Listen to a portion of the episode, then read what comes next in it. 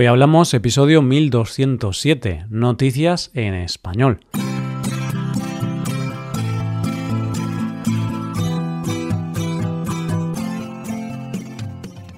Bienvenido a Hoy Hablamos, el podcast para aprender español cada día. Si quieres ver la transcripción completa, las explicaciones y los ejercicios interactivos de este episodio, visita nuestra web hoyhablamos.com. Hazte suscriptor premium para acceder a todo ese contenido. Hola, oyente, ¿cómo estás? Estamos a jueves y yo sé que los jueves para ti son importantes. No porque se esté acabando la semana, no, sino porque es el día de las noticias en español. Empezamos. Empezaremos con la historia de un hombre huido de la justicia. Seguiremos con las novedades de mi ciudad para la Navidad y terminaremos con una familia con una presencia extraña en su casa. Hoy hablamos de noticias en español.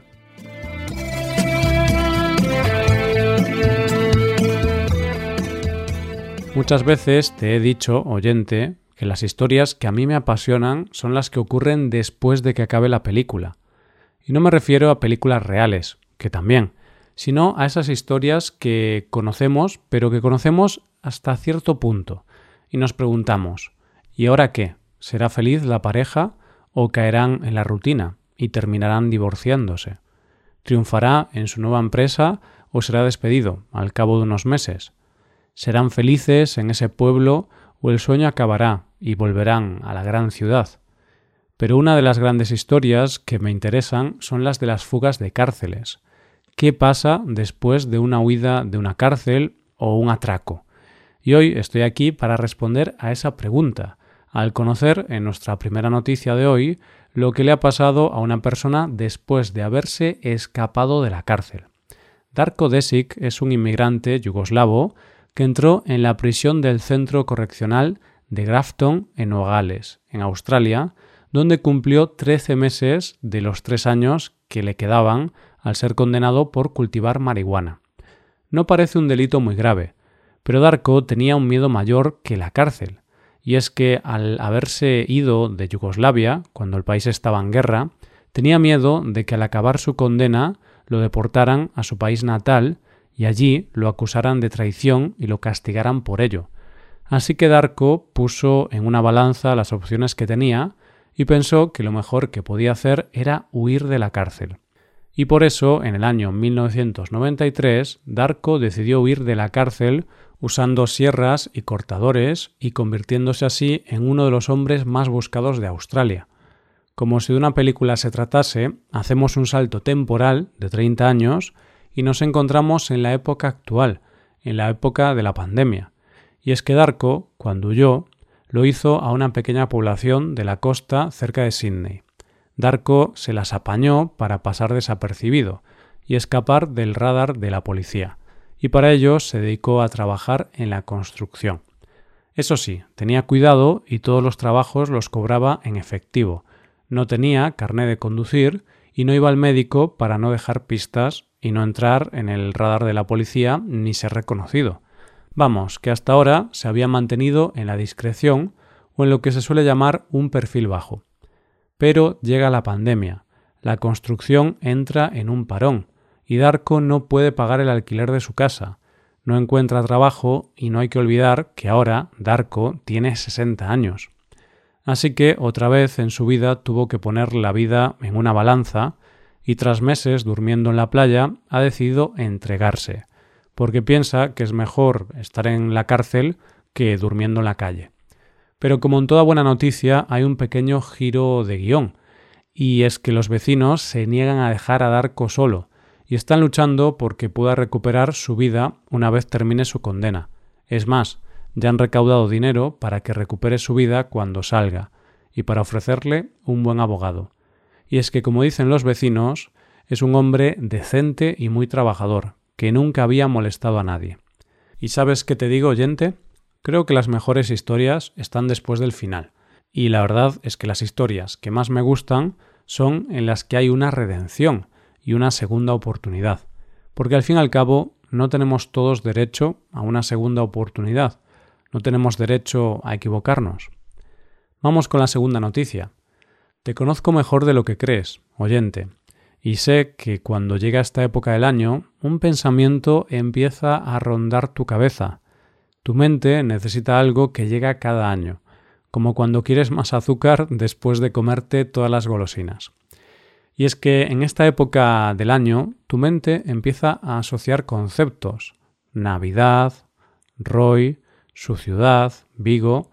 Y sí, sabes que es el momento en el que el alcalde de mi ciudad suele anunciar qué nueva idea se le ha ocurrido para que mi ciudad, Vigo, esté en boca de todo el mundo por su decoración navideña. Y como uno de mis objetivos con este podcast es hacerte un poquito más feliz, he venido hoy con nuestra segunda noticia para darte tu sesión anual de noticias navideñas de Vigo. Y claro, tú estarás ahora mismo ansioso por saber qué se le puede haber ocurrido al alcalde de Vigo este año, qué iluminación va a poner para sorprender al mundo y dejar temblando a Nueva York o Londres. Pues bien, la noticia está en que no solo va a haber luces, muchas luces, sino que el alcalde, Abel Caballero, ha decidido que las luces no son nada sin un poco de música navideña. Bueno, igual lo de poco no es la palabra apropiada, porque lo que ha decidido el ayuntamiento de mi ciudad es que va a poner villancicos durante tres meses, desde noviembre a enero, por toda la ciudad, y sonarán nada más y nada menos que durante 12 horas al día. Para ello va a ser necesario la colocación de 430 altavoces que irán unidos por 18 kilómetros de cable y que tendrá un coste de unos 215.000 euros. ¿Y con qué fin? Pues para generar un ambiente musical festivo propicio para la ciudadanía y el comercio local, y así disponer de un sistema de refuerzo de los canales de información de las actividades programadas y difusión de avisos y mensajes relacionados con la programación navideña. Y yo creo que con este tema me doy cuenta de que hay una línea muy fina entre el espíritu navideño y la tortura. Porque piénsalo bien, 12 horas al día durante tres meses. Eso va a ser desquiciante para las personas que vivan en el centro, porque como te toque un altavoz al lado de tu ventana, te puedes morir. Y para que no te quedes con las ganas de conocer el plan completo, te diré que el alcalde, en el plan que presentó, dijo que la ciudad contará con mercadillos, una noria gigante, dos pistas de hielo, animación por la calle, trenes turísticos, tío vivos y un árbol de luces LED de más de 30 metros de altura, además de 3.000 motivos lumínicos, 350 calles adornadas y mil árboles rodeados de bombillas. Y es que Abel Caballero planea colocar 11 millones de luces que iluminarán el planeta entero. Es cierto que todo este espectáculo de luces y sonido atrae mucho turismo a la ciudad, pero yo en estos momentos no dejo de pensar en el tamaño de la factura de la luz que debe pagar el ayuntamiento. en fin, hasta aquí el corresponsal de Vigo y te mantendré informado, oyente. Llegamos a la última noticia de hoy. Hace un tiempo me contaba un amigo que un día, en su casa, tuvo una sensación extraña. Él vive solo. Y un día, al entrar en su casa, tuvo la sensación de que alguien más había estado en su casa.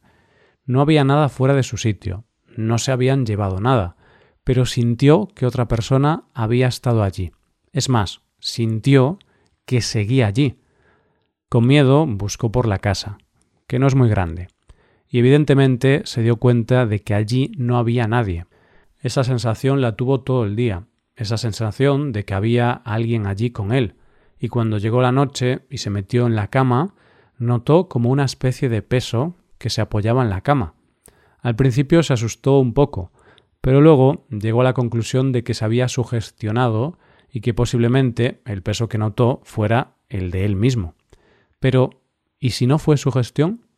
Atento a nuestra última noticia de hoy, no apta para personas que tiendan a la sugestión. Nuestros protagonistas son un hombre llamado Mark Wolver y su hijo Zachary, que viven en la ciudad de Oldham, en Manchester. Todo empezó hace unos dos años en la habitación de invitados de su casa, una habitación vacía. Resulta que en esta habitación pasan cosas extrañas.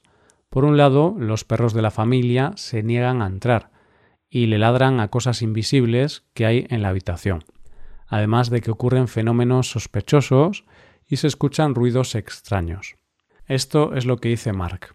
Ha estado ocurriendo durante los últimos dos años. Oigo ruidos extraños, pero no le di demasiada importancia. También desaparecen cosas. Siempre dejo mi cartera abajo, al lado del microondas, pero lo siguiente que sé es que está en un cajón de la habitación de arriba.